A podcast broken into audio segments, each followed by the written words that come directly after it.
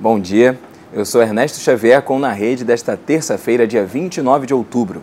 O Brasil tem duas universidades entre as cinco melhores da América Latina, de acordo com o ranking QS 2020.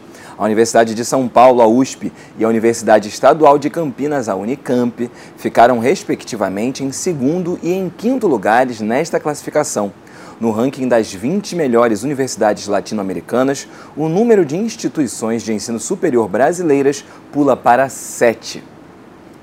Com o fim do horário de verão, o fechamento dos portões durante os domingos de prova do Enem vai mudar nos 16 estados das regiões Norte e Nordeste.